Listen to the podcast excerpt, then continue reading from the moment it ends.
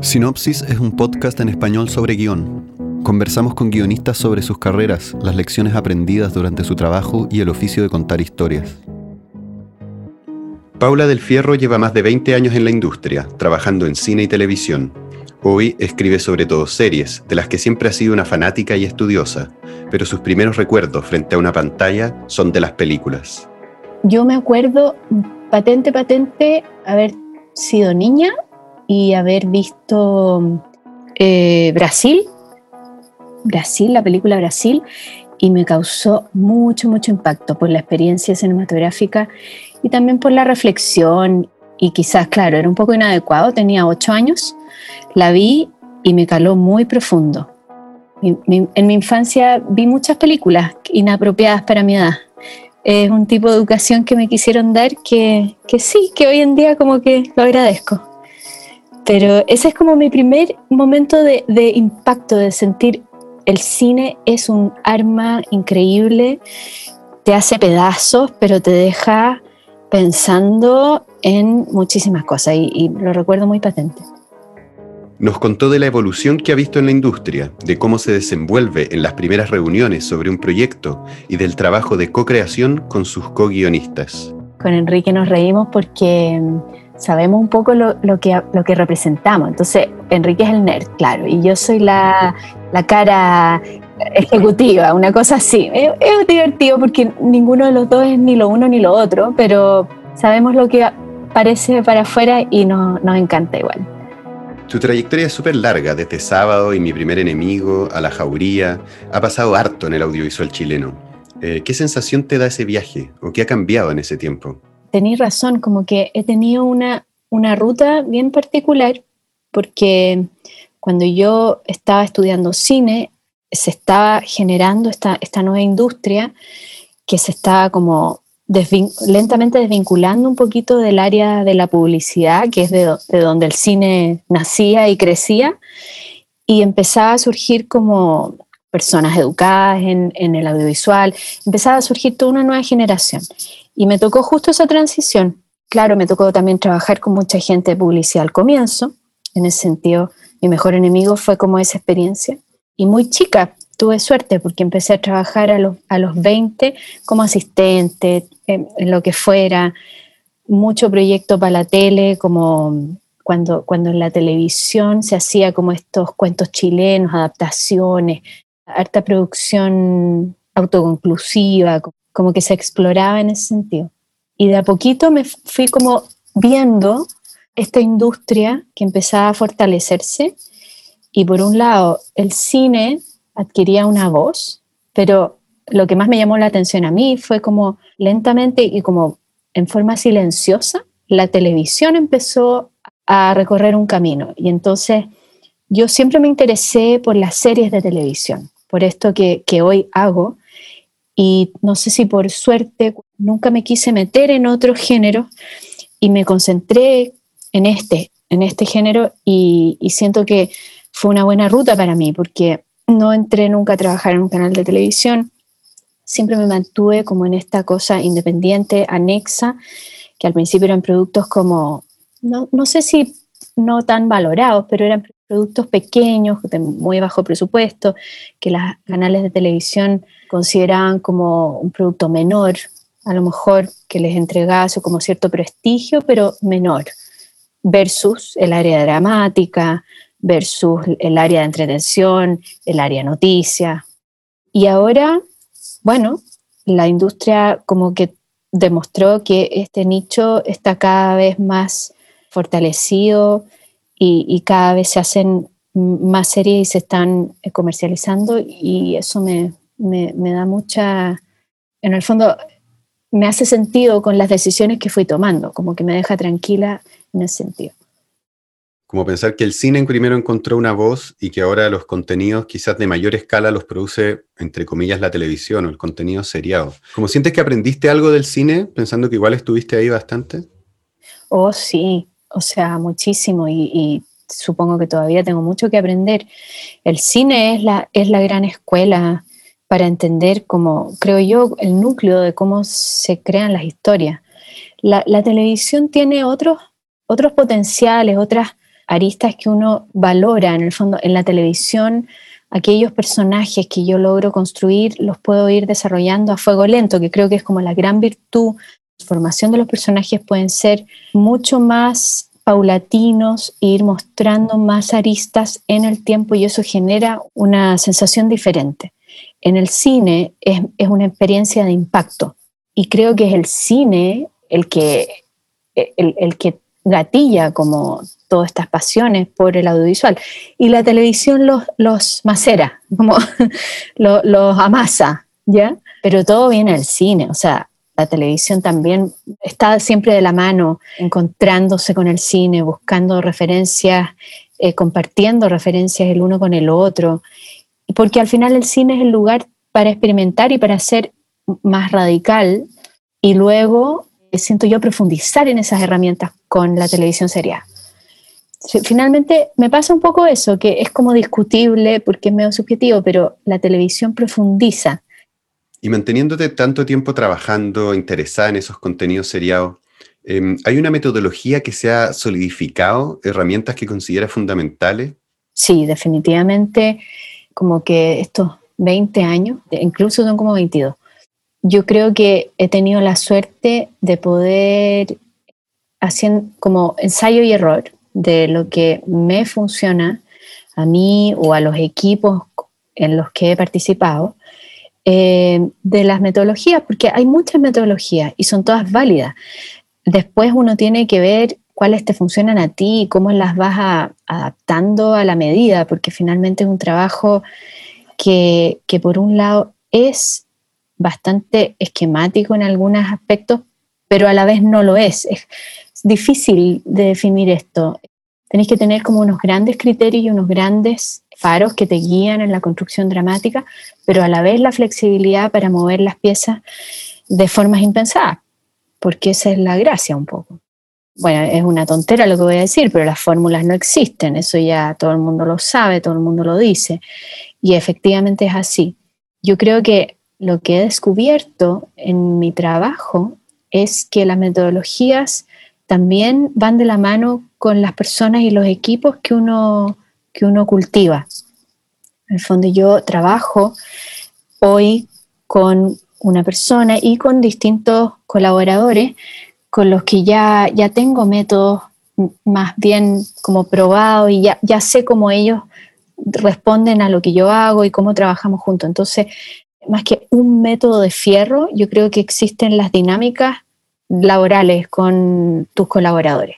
¿Y podrías darnos ejemplos concretos de las metodologías que aplican? O sea, siento que muchas veces tengo unas reuniones, tuve una ayer, por eso, como un ejemplo, reuniones de una hora con mi socio, con mi colega, donde logramos como plasmar en, en pocas palabras esos grandes directrices de un proyecto que es como el ADN. Cuando tenéis esa conversación, a mí me produce mucho placer, porque tenéis claro el ADN, tenéis claro las piezas hacia dónde se tienen que dirigir, y no son muchas piezas, pero te tomó ese tiempo para armar este pequeño puzzle, para entender qué es lo que tú vas a defender a la hora de qué es importante, qué va adelante, qué, qué va en segunda línea. Porque siento que los proyectos se pierden cuando eso no está claro de entrada. Y ese es un método un poco, suena un poco hippie, pero, pero claro, como encontrar las piezas claves de tu proyecto y que siempre tienen que ver como con lo mismo, como con la ética de lo que estás contando y cómo tu, tu personaje o tus personajes van a representar esa ética y cómo eso se plasma en un universo y en una figura audiovisual, eso es muy entretenido. Y cuando ya encontráis eso, como que yo siento como una tranquilidad, porque digo, ah, ya, entonces todo lo demás viene, porque ya tenéis tu brújula clara. Y con eso viene como este trabajo muy entretenido, que son los, bueno, este sería como el primer paso en una, en una creación de un proyecto. Y después viene abordar cada personaje, abordar cada viaje de personaje principal. Y después viene como esta tarea divertida como de armar un mapa de trama, un, mapa de cuáles son como las canchas que queréis dibujar donde tu personaje va a ir pasando por estas estaciones para construir este arco. Ni siquiera todavía hablar de los bits exacto, sino como, ya, tenemos ocho capítulos para hacer que el personaje transite de un punto a otro. Entonces, metodológicamente, uno ahí va, es como libre en el sentido que se te van ocurriendo cosas, a lo mejor todavía no, no está el diseño exacto, pero se te van ocurriendo, por ejemplo, eh, cierres de capítulo, finales. Eso es muy útil. Openings y finales. Es como, ya, este capítulo, que tenemos claro que lo que está de fondo conceptualmente es, tal, o cual cosa, se me ocurre que abramos con esta secuencia de apertura. Y ahí empezáis como a encontrar patrones, porque al final la, la escritura seriada tiene todo que ver con encontrar esos, esas formas en que vas a representar la ética de tu historia. Entonces ahí es entretenido, porque se te van ocurriendo patrones, se te van ocurriendo elementos, se te van ocurriendo como objetos narrativos relevantes y los vais, los vais como tirando a esta mesa. Supongamos que llega un director o un productor y te presenta una idea. ¿Cómo abordas ese tipo de reuniones? ¿Qué preguntas haces, por ejemplo? Mm, buena pregunta. Muchas veces me ha pasado, y me ha pasado de muchas, de muchas maneras. A veces ha llegado un director con una inquietud personal, con una anécdota, con algo que sucedió a, sus antepasados, a su familia. Yo habitualmente lo primero que hago es escuchar atentamente, como que creo que si alguien me viene a plantear a mí un proyecto, mi, misión ahí es escuchar y, tratar de, no poner nada mío todavía porque hay otra persona con una motivación y unas ideas que quieren transmitir. Pero también a veces pasa que, se acerca a ti, por ejemplo, una productora que, tiene una necesidad que es distinto a un proyecto, o sea, distinto a una idea, que tiene como, oye, necesito un producto de, tal o cual género, por ejemplo, porque me lo están pidiendo tal o cual cliente, me ha insistido ya varias veces que eso le interesa. Entonces ahí uno se va como con una tarea de, creación. Habitualmente lo que pasa es que tanto en un caso como en el otro, yo entro en algún punto a, ser una co-creadora o, creadora de esa idea. Porque aunque alguien traiga algo, ¿qué es una idea? Una idea es un desarrollo, una propuesta desarrollada. Una idea no es un universo o un mundo o una anécdota o incluso un personaje, todavía eso no es una idea. La conjunción de los elementos, también con los elementos de tono, de estilo, de propuesta, de armado, es una idea. Entonces, yo casi siempre me llevo, son, son pocas las preguntas en el fondo, me llevo ese material y con ese material hago lo que se supone que tengo que hacer, que es crear una idea rellenar todo aquello que, aún falta y, es necesario para, que se convierta en una idea. Y yo creo que eso se entiende cada vez más. O sea, quizás antes no se entendía muy, muy bien que el guionista es un creador, es un autor. Antes no se entendía mucho ese, concepto. Yo creo que ahora, a medida que la industria crece y vamos aprendiendo también de, de lo que observamos, se entiende que los guionistas somos autores, porque creamos esos sistemas. ¿En qué momento tú crees que el guionista debiera empezar a cobrar? El guionista debería empezar a cobrar desde el primer día. Eso, es lo que yo he aprendido, que es lo que se hace en otras partes. Por eso los gringos, y esto es interesante, no, no creo que sea un método que realmente me acomode a mí, pero estudiándolo lo entiendo bien, porque en la industria norteamericana, los guionistas son contratados para entrar en piezas de escritura. Les dicen el, writer's room, famoso writer's room, que ahora está como súper de moda y todo el mundo dice para allá y para acá writer's room. La pieza de escritura tiene un sentido como de dar formalidad a tus horas de trabajo. Entonces, tú entras a una pieza de escritura en la medida que un proyecto está aprobado para hacer producción, para hacer una producción, y eso va de la mano con tus horas de, oficio. Entonces, se te paga desde el primer día de tu cuarto de escritura, donde todavía no has entrado a trabajar, básicamente. Y eso está muy bien, porque el producto será producido y todas esas horas de al, principio pensar o repensar lo que está puesto en el papel, eh, rearticular este sistema, pulir y especificar cada detalle de este sistema, son pagadas. También los americanos tienen un paso previo que le dicen, por supuesto, el desarrollo y que también se paga, no por hora, hora trabajada marcado tarjeta, sino como un fee profesional independiente, pero también se paga desde el momento cero. Y ahí es donde nosotros estamos aprendiendo. También la industria local al principio sentía que ningún desarrollo todavía merecía pago, lo cual ahora cada vez se entiende que es un error, porque la gente tiene que destinar el tiempo a crear estos sistemas y esos sistemas se salen a vender. Y cuando se venden, se vuelve uno a sentar a la mesa y ese es otro tiempo, otro fee, otro pago y así.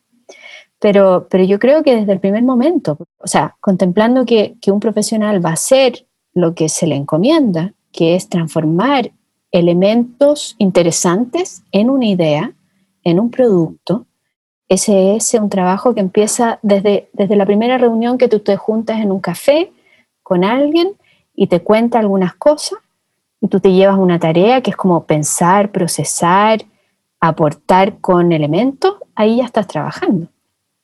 Y son los trabajos más estratégicos además. Buenísimo. Del total de horas de trabajo que le metes a un proyecto, ¿qué porcentaje dirías que va al diseño narrativo ¿Cuánto va a la escritura de la escena y cuánto a la reescritura? Yo creo que el tiempo más importante es el, invertido en diseño. En términos de proporción, no, no he sacado como un cálculo, pero yo creo que el diseño te va a tomar por lo menos un 30-40% y un 50% va a ser la escritura misma. Ya cuando te largaste a escribir esos guiones, puede ser un, un 840 incluso, puede pesar más o menos lo mismo. Y después queda como ese 20 de, corrección. Ahora, corrección es una arista que, ahora también está cambiando harto, porque la industria también eh, tenía como un, pecado, que es que como no había una línea de tiempo clara de, de, los proyectos cuando entraban a producción, como por distintas precariedades o lo que sea, las correcciones como que se extendían en el tiempo. Entonces, eso igual es bien complicado para uno, porque uno arma un proyecto, desarrolla los guiones, y esos guiones finalmente siempre tienden al infinito las correcciones. Eso es más o menos natural que pase. En algún minuto alguien y para eso existe la figura del showrunner, que es una súper buena figura, que es este guionista, por sobre todo, que tiene clara las prioridades en el proyecto entonces, más allá de que los guiones les pueda siempre faltar, porque es como inevitable, esa persona vela por decir, ok, este es el producto, ya está el producto. Liberen a los guionistas porque tenemos el producto. Más allá de que se le puedan seguir haciendo cosas para allá o para acá. Y ahora como que se entiende más que eso no puede ser, no puede tender al infinito. Antes yo, yo me acuerdo, o sea, haber estado, suponte tú, trabajando tres meses en una serie o en un producto y seis meses en las correcciones. Laxamente, ineficientemente, ¿cachai? Como toda esa, esa cosa como opinó uno, después pasaron tres semanas, opinó otro, que no habló con este, y, así, como esa nebulosa de la forma de trabajar. Y que yo como que quiero promover, y, me pongo un poco esa misión de, promover ese, esa buena práctica en el, en el trabajo con, conmigo, pero también con los otros guionistas. Las notas no se pueden recibir de todas las maneras a cualquier hora, a cualquier lugar. Tiene que haber alguien dirigiendo esas notas y poniendo orden a lo que, a lo que se hace. Entonces eso es algo bueno.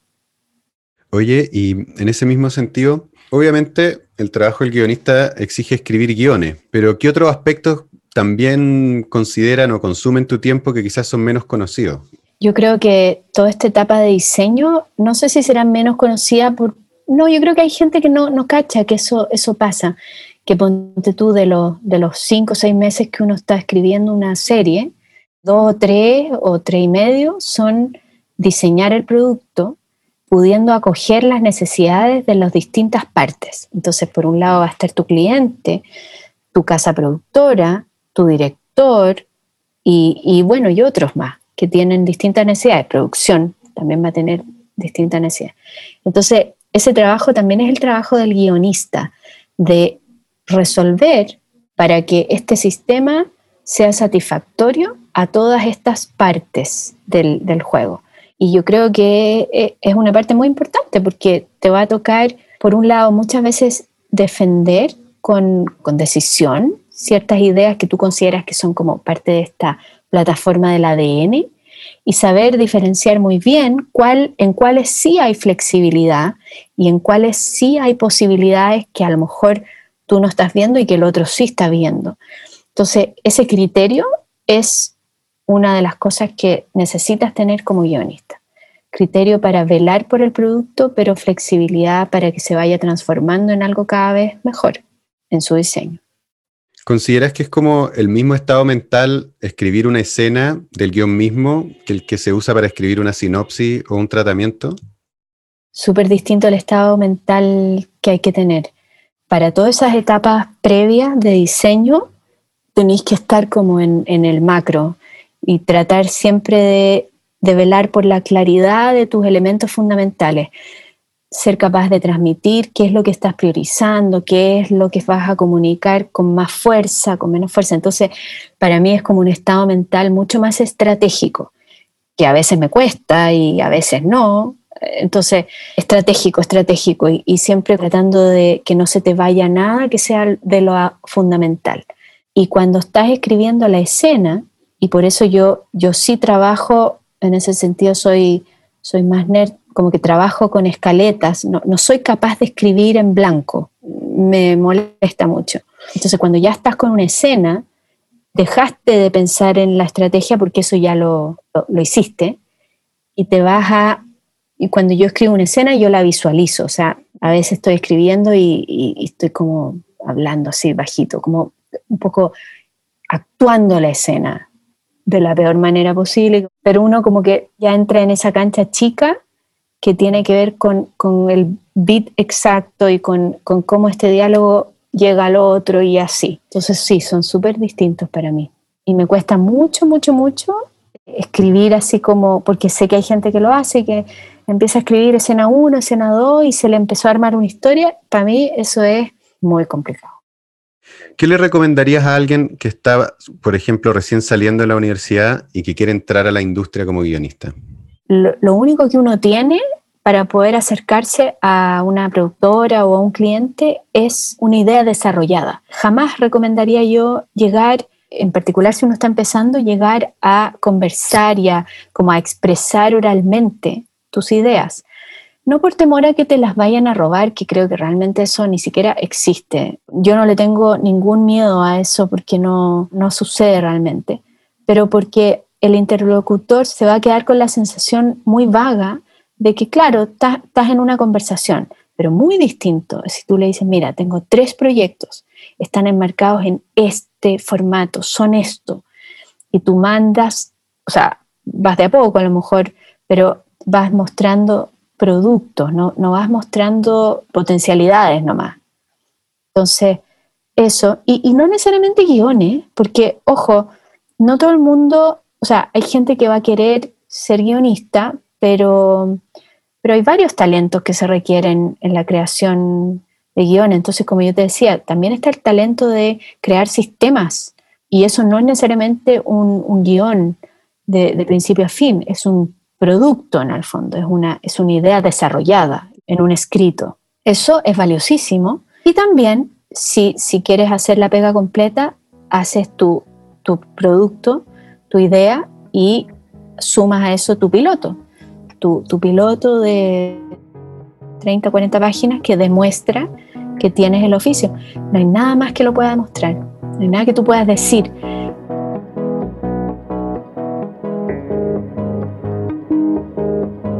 Sinopsis es producido en Santiago, Valparaíso y la Araucanía, Chile, gracias al apoyo del Consejo Nacional para la Cultura y las Artes.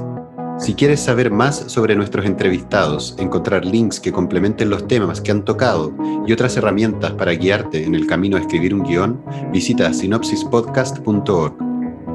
Sinopsis es producido y grabado por mí, Antonio Luco. Matea Digital lleva nuestra presencia online. La edición está a cargo de Ismael Luco y la postproducción es de Arturo Segers. Nico Rosenberg compuso la música original. Recuerda seguirnos en iTunes, Spotify o donde sea que escuches tus podcasts. Gracias por escucharnos.